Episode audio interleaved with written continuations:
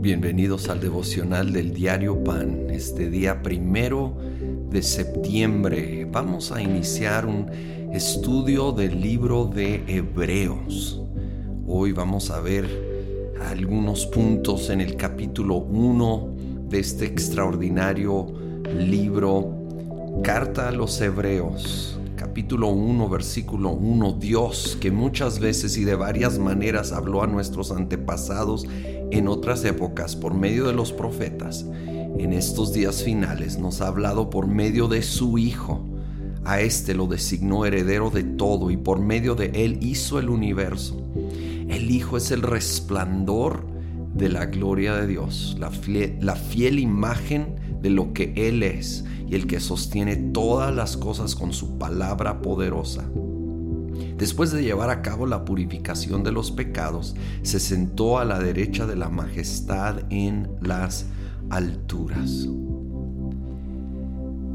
Está enfatizando la superioridad y grandeza de Jesucristo desde el inicio y a través del libro enfatiza cómo Jesús y el nuevo pacto que él establece es superior a, a todo lo que vino anterior. Y Dios habló, por supuesto, en el antiguo pacto, por supuesto a través de su siervo Moisés y de los profetas. Pero dice, ahora hablo por mi Hijo. Ahora es Jesucristo, la voz suprema, el Hijo de Dios que nosotros necesitamos buscar.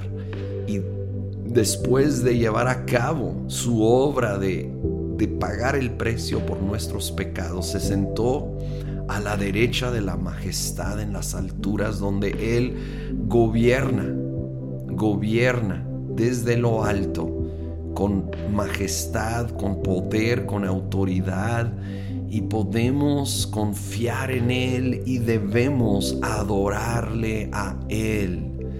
Él es sobre todo nombre.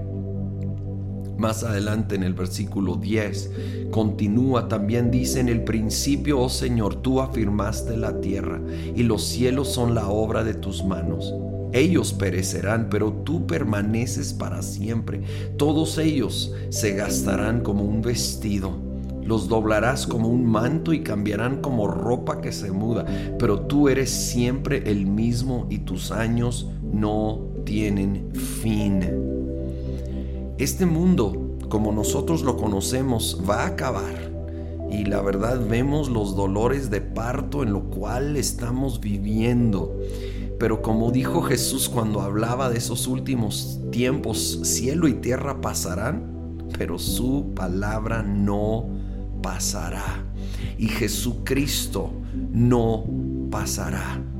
Hay modas que vienen y van y hay modas que quieren implicar que Jesucristo es irrelevante, es anticuado, pero lo que pasa y desaparece es la moda, mientras Jesucristo sigue firme y de hecho en aumento y crecimiento de seguidores alrededor del mundo compara aquí como si fuera como ropa, como una manta que puede nomás ser doblada. Así se compara la tierra, la creación con su creador, aquel, aquel que merece toda gloria, toda honra, toda majestad.